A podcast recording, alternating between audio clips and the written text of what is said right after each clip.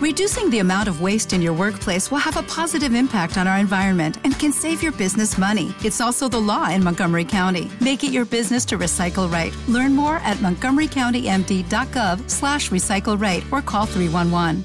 Muy buenas a todos, soy Rubén Espinosa y esto es Hijos de la Resistencia, el podcast. Un programa en el que ahondamos en este tipo de deportes y en el que abrimos las puertas a que deportistas, entrenadores e investigadores nos aporten todo lo que saben para que entrenemos más y mejor. Y mejor.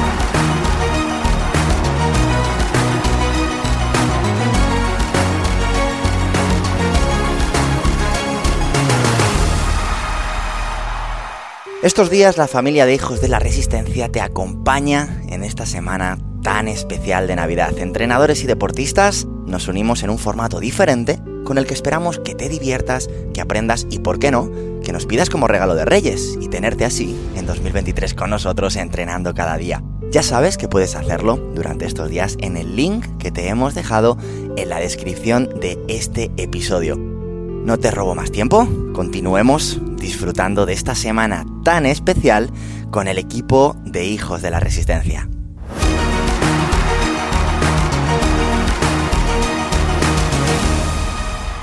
Venga, vamos a seguir dándole caña a, esta ronda de preguntas. Venga, vamos, seguimos. Vamos ahora con, con, con, con, a ver a quién tengo por aquí.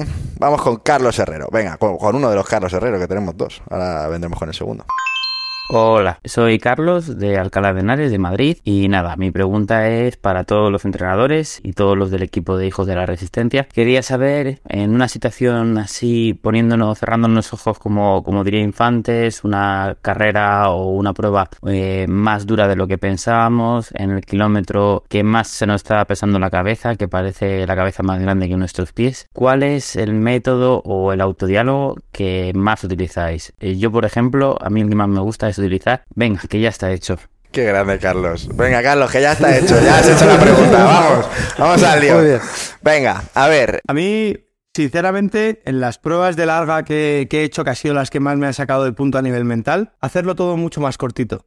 Es decir, incluso los tramos de 5 kilómetros o 2 kilómetros, hacerlos a pasos ha habido puntos de, carreras así más, más de mentalmente muy jorobado y físicamente que a lo mejor ibas por encima del planning y decir, vale, me estoy tomando las sales, me estoy tomando todo y de repente empieza algo que no debería ir. Y dices, puede que sea motivo de que a lo mejor tenga que abandonar. Ya empiezas a gestionar el dolor, es decir, por un lado, ese motivo que te está haciendo plantearte, como coger ese motivo, sacarlo de la cabeza y ponerlo a tu lado, como si fuera un acompañante, decir, vale, ahora, a partir de ahora, te tengo al lado, tenemos que lidiar tú y yo, pero no es algo que lo tengo, eh, o sea, que me está limitando, es decir, que intento sacar la limitación fuera. La pongo fuera y luego pasito a pasito. Yo voy paso a paso. Si la derecha y la izquierda van de una forma continua, yo puedo seguir. De repente sigo, subo, no hay problemas. Bajo, no hay problemas. Me sigue jorobando, pero no me limita. O sea, no me, no me hace parar y de repente dices paso a paso, en vez de kilómetro a kilómetro, se convierte en un paso a paso, en un imaginarte el siguiente paso. Y ya no es ni 200 metros, ni la siguiente subida, ni la siguiente bajada, ni, el, ni en la transición. Es como intentas gestionar cada segundo para en ese punto muy jodido, intentar como sacarlo un poco fuera y gestionar el segundo a segundo con él. Y yo ahí, por ejemplo, personalmente sí que me tengo bastante fortaleza en ese sentido de aunque sea una situación de dolor incluso físico, de decir, bueno, hasta que no me tumbes, yo te voy a intentar tumbar. Entonces, también ahí depende un poco a nivel de cabeza, como estemos, seamos capaces de gestionar situaciones más o menos duras, físicas o mentales, que pueden ser ambas, a la vez o separadas, y lidiarlo. Pero yo lo intento, uno, sacarlo un poco de la cabeza, como, como intentar externalizarlo un poco, y luego segundo a segundo, es decir, va, siguiente paso. Yo me acuerdo de una frase cuando corrí con Rubén en el 93 de, de Caravaca, que me acordaba un compañero que decía, corre bonito. O sea, piensa en correr bonito. Y yo decía, cuando estaba hundido, que notaba que se me hundía el cuerpo y decía, Ángel, corre bonito. O sea, no te hundas, intenta ir alto para, no, para que no se te doble la rodilla, para que no te pese cada zancada, suponga más impacto, más muscularmente más traje. Y digo, corre bonito, vas a 7, casi vas andando, pero intenta ir 7, dice, 7 de media. corre bonito, ¿sabes? En plan de, ese tipo de, pensamientos, pero yo lo reduzco segundo a, si realmente es jodido, segundo a segundo. Sí, yo coincido exactamente palabra por palabra. Me gustaría escuchar a Infantes eh, en esta respuesta, sería muy enriquecedor. Pero sí, lo primero que me salió cuando escuchaba la, pregunta era, yo pienso en los cinco siguientes minutos, pero igual a veces eso es largo y tienes que ir reduciendo, reduciendo y quitar el foco es que es, tal cual. Quitar el foco de esa molestia, de ese dolor, pensar en un gesto técnico, pensar en, bueno, cambiar el foco, básicamente. Sacarlo de, de, lo que te está quitando rendimiento y ponerlo en algo que te lo puede favorecer. Pero fraccionar al máximo para que tu próximo objetivo esté a dos pasos. Esta pregunta yo creo que es especialmente buena para, para infantes, así que, ¿por qué no? Vamos a escucharle. Me ha encantado especialmente lo de, lo de corre bonito, ¿no? Porque al final aquí, bueno, voy a tirar eh, la respuesta a algo más a lo personal, ¿no? Que a lo que puedo quizás vivir en, consulta o ayudando a la gente. Me ha encantado lo, lo que ha dicho Ángel de correr bonito, porque precisamente cuando estás en esta situación donde, donde nuestro Carlos ha definido como que nos pesa la cabeza, creo que lo ha definido muy bien, nos pesa la cabeza, nos pesa las piernas y es muy complicado hablarte bien ahí. Y probablemente quien haya vivido esta situación entiende y sabe que hablarte bien aquí es especialmente complicado. ¿Qué intento yo hacer en este sentido para atacar cualquier situación crítica que nos puede venir en una carrera de larga distancia, de, ultrafondo, de resistencia? Siempre vamos a tener ese momento de crisis o es muy probable que lo tengamos, ¿no? Incluso haciendo bien todo, alimentación, ritmo, cumpliendo. Siempre está ese, esas variables fuera de control que precisamente nos pueden dejar un poco con el culo al aire, ¿no? ¿Qué hago en este sentido? Intento crear, y ahora lo, digo muy a flor de piel, con las emociones a flor de piel, porque ando preparando desafío Doñana, y justo le temo a la parte de carrera, ¿no? sé para quien no conozca esta prueba, se realiza cercano a la playa, bueno, por las arenas del Parque Natural de Doñana, una humedad tremenda, después de haber montado en bici, haber nadado, y pues bueno, esa peculiaridad que tiene esta carrera, que la hace tan mágica y bonita, pero a la vez tan dura, la estoy preparando intentando crear todos los escenarios habidos y por haber en el entrenamiento. Cuando digo todos los escenarios habidos y por haber, es intentar recrear esa situación de humedad yéndonos a, vamos con un grupo de entrenamiento a, cercano a un, a un, canal, ¿no? Que genera esa humedad por la tarde, porque no tenemos la playa cerca. Y a lo largo del verano, pues hemos intentado recrear todas las situaciones a vida y por haber, ¿no? Incluso a veces creando, por así decirlo, de forma controlada pero voluntaria, sensaciones muy jodidas, como por ejemplo puede ser pasarte de ritmo y que te cueste echar en ese que tú andas buscando. Eh, recuerdo un día que comí más de la cuenta y tuve que gestionar el entrenamiento con unos problemas digestivos que, no lo hacían especialmente eh, placentero, pero todos sabemos que podemos tener problemas digestivos en carrera por el motivo que sea. Entonces, respondería a Carlos mm, diciéndole que en este sentido no lo gestiono con autodiálogo. Lo gestiono creando confianza a través de generar todos los escenarios habidos y por haber en mis entrenamientos. Todas esas cosas que me pueden generar inseguridad, un flato, un no poder estar al ritmo, calor, lluvia, humedad. El otro día vivimos un, chaparrón de hecho, bueno, una tormenta de estas de verano que nos cayó encima. Hemos vivido el viento de cara, el viento eh, a favor. O sea, que hemos intentado y estamos intentando crear todos los contextos habido y por haber que nos generan ese miedo, esa incertidumbre, esa ansiedad o que nos pueden poner en jaque en ese punto donde te pesa la cabeza y las piernas para tener esta confianza si ocurriera en el día de la competición o en, el, o en cualquiera de los entrenamientos que para un deportista son importantes. Qué maravilla esto de internet, poder contar con gente que ni está. Es la hostia. Es la hostia. Gracias, infantes. Eh, eh, recuerda que te echamos de menos eh, y a la próxima esperamos que estés aquí con nosotros. Vamos a seguir escuchando a nuestros chicos. De hecho, Carlos, Carlos, Carlos, tenemos a dos Carlos Herrero, que voy a aprovechar y los vamos a poner del tirón para corroborar que esto es cierto. Que a veces la gente me dice, tú dices que tenéis a tanta gente que ya vais con nombres iguales, pero no es cierto. Mira, mira, esto es maravilloso. Hola, muy buenas. Yo soy Carlos Herrero Romero, vivo en Colmenar Viejo y mi duda para el podcast está enfocado con el tema de la comida y de la nutrición. Efectivamente, una de las partes más importantes del deportista es hacer deporte y a cualquier tipo de nivel, ¿no? Pero es verdad que yo creo que otro tema bastante importante es el tema de la nutrición, ¿no? Decir, al final yo creo que están ligadas ambas. Y mi gran duda que surge siempre es cómo prepararse o qué tipo de alimentación llevar. No solo enfocada en cualquier tipo de evento o estar enfocado en una competición, sino ir más en el día a día. Tenemos un mogollón de maneras de caer eh, de poder comer comida que no es la más apropiada y al final uno no sabe si centrarse solo en carbohidratos, no carbohidratos, eh, algún otro tipo. La verdad que yo en este caso por eso es mi gran duda y por eso quería que me ayudarais y aconsejarais en marcar una línea o, marcar un plan de alimentación que sea compatible lógicamente con el, el deporte y el esfuerzo. Así que esa es mi duda. Que tengan buena noche. Gracias Rubén. Hasta luego. Muchas gracias, Carlos. Eh, en este sentido, y antes de que el equipo os dé vuestra su opinión, yo lo que quiero es pedir disculpas públicamente a todos los usuarios, a todos los deportistas, porque creo que el, no sé, el mundo del marketing y el dinero está privando a, os está privando a todos vosotros de poder disfrutar de un consenso que ahora mismo no existe, ni en el mundo de, por parte de los entrenadores, ni incluso por parte de los nutricionistas. O sea, estoy seguro de que si este podcast lo hiciésemos con 10 nutricionistas, habría 16 corrientes de nutrición, probablemente las 16 acertadas, pero que excluyen al resto, ¿no? Entonces, aquí si empezamos a evaluar que si dieta eh, low carb, que si dieta vegetariana, que si eh, corrientes veganas, que si ayunos intermitentes, que si ovo lácteo vegetarianos, que si fuera gluten, que si...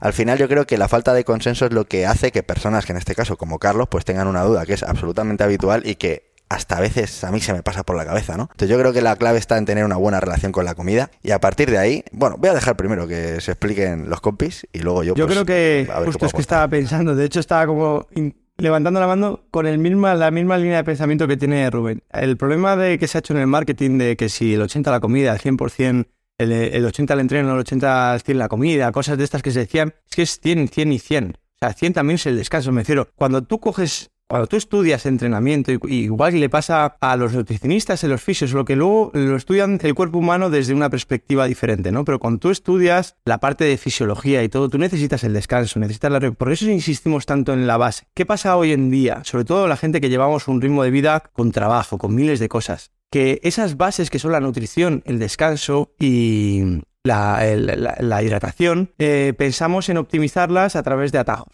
¿Por qué? Porque es más fácil que intentar pues eso que me cuentan de cambiar mi contexto, de cambiarme eh, todo. Primero hay que hacer un análisis de tu situación personal, es decir, decir, oye, de los grandes básicos, la nutrición, ¿cuánto cumplo? Porque yo ya me sé eso de las verduras, comer vegetales, eh, proteína, eh, hidratos, los hidratos, pues el almidón, tal, eso ya lo he leído, ya, pero lo estás cumpliendo. Es decir, tu día a día, el, el 80% de tu alimentación se basa en esa supuesta alimentación sana, vale, te pasas a la siguiente fase. ¿Cuántos gramos de proteína al día? ¿Los cumples? Vale, siguiente fase quiero ver si a nivel celular el gluten me inflama. Vale, eso es ya es pasarse el fuego. Me refiero, eso ya es ir al, al árbol, no al bosque. Es- pasas de la fase más lejana a la más cercana. El problema viene cuando yo tengo un día a día, una vida diaria, y pasa con el entreno, y no adapto esa nutrición o ese entreno a mi contexto de día a día. Entonces quiero saltarme todos los pasos del juego y preguntarte si me quito el gluten directamente porque me va a venir mejor para el intestino. Pero ¿qué pasa? Que no tienes una alimentación de base estructurada. Entonces, ¿por qué nos vamos a la facilidad a comprarte la creatina o el recovery cuando ni siquiera estás comiendo bien o, te- o podrías gestionar toda la parte de, suplementación con una buena comida? Entonces, ahí hay que hacer un ejercicio de, para un segundo, no vayamos a rápido, adaptar a los contextos, porque muchas veces, como tú dices, Carlos, no es fácil, te- la alimentación y toda la industria, de hecho, parece que juega en contra de nosotros. De decir, joder, me quiero como una ensalada ya, pero no, está tan apetecible ni como la hamburguesa ni como las, eh, las costillas del Foster. Entonces, hay que hacer un ejercicio de decir, cumplo los básicos de verdad. O sea, me estoy hidratando, estoy durmiendo lo que tengo que dormir. Vale, a partir de ahí vamos a sumar etapas, ¿vale? Vamos a cumplir la siguiente etapa, estoy comiendo bien, vale, vamos a ver cuántos gramos de hidratos meto los entrenos. Vamos a hacer una progresión de hidratos de entrenos. Ahora, pero todo eso si los básicos no tiene sentido. Es como comprarte creatina y no estar comiendo nada de proteína y estar descansando como una mierda. Pues chico, o sea, tenemos que dar un paso atrás. Entonces es una... molaría de decirte, pues esta dieta es la mejor. Pero es que hay que, eh, hay que insistir de nuevo en cumplir esa base para poder pasar a los siguientes pasos. Y luego es, como siempre, la respuesta no mola, pero es muy individual. A nivel de nutrición, si tú hablas con cualquier persona así, o sea, un nutricionista y más, es que te puedes, eh, va a ser individual a ti. Porque a lo mejor a ti hay cosas que a nivel de, nutrición te sienten bien o no que respecto a otra persona. Pero si no cumples los básicos, te los vas a, O sea, estamos haciendo la casa por el tejado y va todo a acabar mal. O sea, va a acabar mal en cualquiera de los casos. Elijas lo que elijas. ¿eh? Yo creo que en este caso es relativamente sencillo acertar, es decir, tantas corrientes de nutrición hay que cada uno tiene su forma de abordar el problema, pero todos coinciden en una serie de cosas mínimas, como son quitar el azúcar, quitar bueno, pues, eh, productos demasiado procesados. Simplemente cumpliendo con esos noes, ya uno se acerca bastante a cumplir los mínimos de los cuales estaba hablando Ángel. Entonces, eh, habrá que ver si es posible o no es posible, pero mm, en vez de querer hacerlo todo bien, lo primero es intentar no hacer muchas cosas mal. Eso, esa ha sido la frase, yo creo, ¿no? De antes de preguntarnos qué va, qué es lo que mejor me va, es, joder, es mucho más fácil identificar lo que no te va.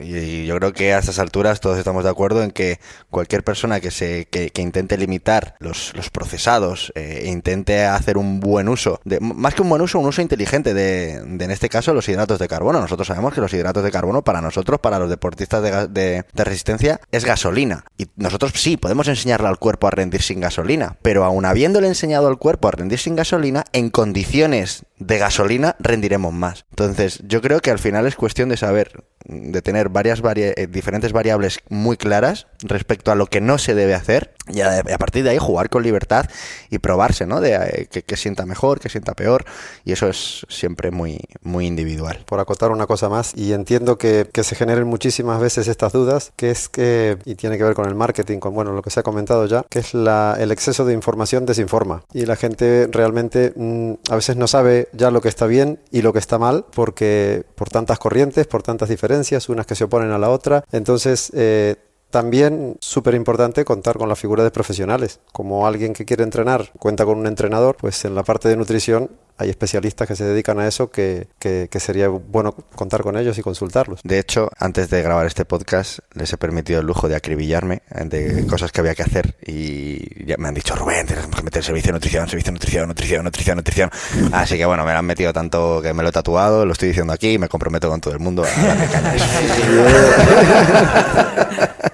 Lo digo por aquí porque si no luego no lo hago. Entonces me tengo, que, comprometer, tengo que externalizar estas cosas. Venga, vamos a seguir con nuestros chicos. Hola Rubén, aquí vea desde Valladolid, preparando el próximo 10K con el equipo de Hijos de la Resistencia. Y mi pregunta es un poco trampa porque yo sé para mí la respuesta, pero me gustaría saber por qué creen los entrenadores que el equipo de Hijos de la Resistencia marca una diferencia con respecto a otros posibles entrenadores o entrenamientos online que se puedan ofrecer. Un abrazote y muchas gracias a todos por, por vuestra labor. Hostia. Eh, ha estado lista vea, ¿eh? Anda, anda que nos puedes haber dicho tu opinión, joder, nos hubiera encantado escucharla. Sí. Cago en la mal. Eh, es muy buena. ¿Qué opináis, chicos? Yo lo tengo claro. Yo creo que es el, al final la unión hace la fuerza y el grupo que hay aquí creado hace que es muy difícil que encontremos un problema, no que, se, no que seamos capaces de solucionarlo siempre, sino de aportarle hacia mejorar ese problema. Lo que no sabe uno lo sabe otro, lo que no sabe otro lo sabe uno y al final esta piña que hay aquí yo creo que funciona hacia un único objetivo. Para mí hay bastantes, o sea, hay cualidades que se han juntado. Primero, lo hemos hablado bastante eh, hoy, es un grupo de muy buenas personas, es decir, que es como la, base que decíamos de los hábitos, pues la base de los profesionales que son buenas personas. No se puede ser un buen profesional si no eres buena persona. No, eh, no. Por muy buen entrenador que seas, técnicamente trabajamos con personas y, la, parte de empatía. Somos muy diferentes, es decir, somos como un pool de que se complementan las buenas cosas de unos con las menos buenas de otros. Es decir, es un pool de que se potencia. Es decir, cuando nos mezclas es como una buena receta. Resaltamos. Cuando nos dejas separados, pues, pues bueno, uno está un poco más soso, otro le falta un poquito más tal, pero cuando nos juntamos se potencia todo. Y dentro de esa, o sea, lo que buscamos realmente es, además hemos tenido muchos casos de, incluso, se puede decir, de gente que a lo mejor no consigues ayudarla, pero, pero es que con toda la sinceridad del mundo, es que nadie te puede asegurar al 100%, o sea, nosotros vamos con toda la carne en el asador siempre cuando trabajamos con alguien, pero si se da la situación de que con toda esa carne en el asador y todo el trabajo bien hecho, como ha dicho Dani, para solucionar un problema, conseguir un objetivo no se la sinceridad y el, y el buen hacer dentro de lo, al margen de que si somos más o mejor buenos técnicamente, está ahí. Entonces, para mí son bases que muchas veces no son tan técnicas, pero que esa mezcla, trabajando con personas, y yo creo que muchos es una de las cosas que nos puede diferenciar, y lo puedo decir aquí en voz alta y no se me caen los anillos, que nos diferencia como equipo de trabajo, al margen de tener gente muy especialista en muchas cosas, con un servicio de, de rehabilitación con fisioterapia también metida, con ganas de meter nutrición, es decir, con ganas de hacer ese trabajo de salud holística a nivel general y hacérselo llegar a todo el mundo. Eh, para mí es lo que marca las diferencias de aquí, de lo que queremos generar y de la constante mejora que queremos implementar como equipo. Para mí una de las, eh, más allá de lo que acabáis de comentar, que es 100% mm, es así, eh, pero yo creo que algo que, permite ¿no? que, todo esto funcione y que, y que la conexión entre nosotros sea, sea buena y que sea fructífera es la calidad humana que hay al otro lado en, en ellos, ¿no? porque al final eh, nosotros al final desarrollamos nuestro trabajo lo mejor posible con el, todo el amor que podemos porque las personas que están en el día a día eh, sufriendo nuestros, nuestros entrenamientos y nuestros consejos, tienen una calidad humana también importante y, depositan su confianza en nosotros de verdad. Y cuando hemos visto que no ha sido así, hemos, hemos tomado cartas en el asunto, porque si no hay confianza no, no, no vamos hacia ningún sitio. Entonces, además de lo que han dicho Dani, lo que ha dicho Ángel, yo creo, vea que, la clave de, de, que, de que esto funcione como funciona es la calidad humana que, que hemos atraído. El porqué de eso ya no lo sé, ¿no? Es, una, es algo que debería de preguntaros a vosotros. Qué bonito, qué bonito es para nosotros compartir esta charla contigo, de verdad.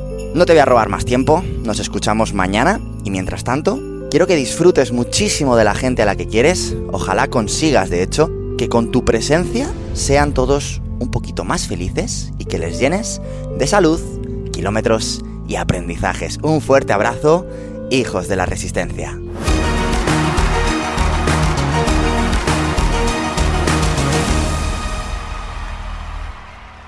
When you drive a vehicle so reliable it's backed by a 10 year, 100,000 mile limited warranty, you stop thinking about what you can't do and start doing what you never thought possible. Visit your local Kia dealer today to see what you're capable of in a vehicle that inspires confidence around every corner.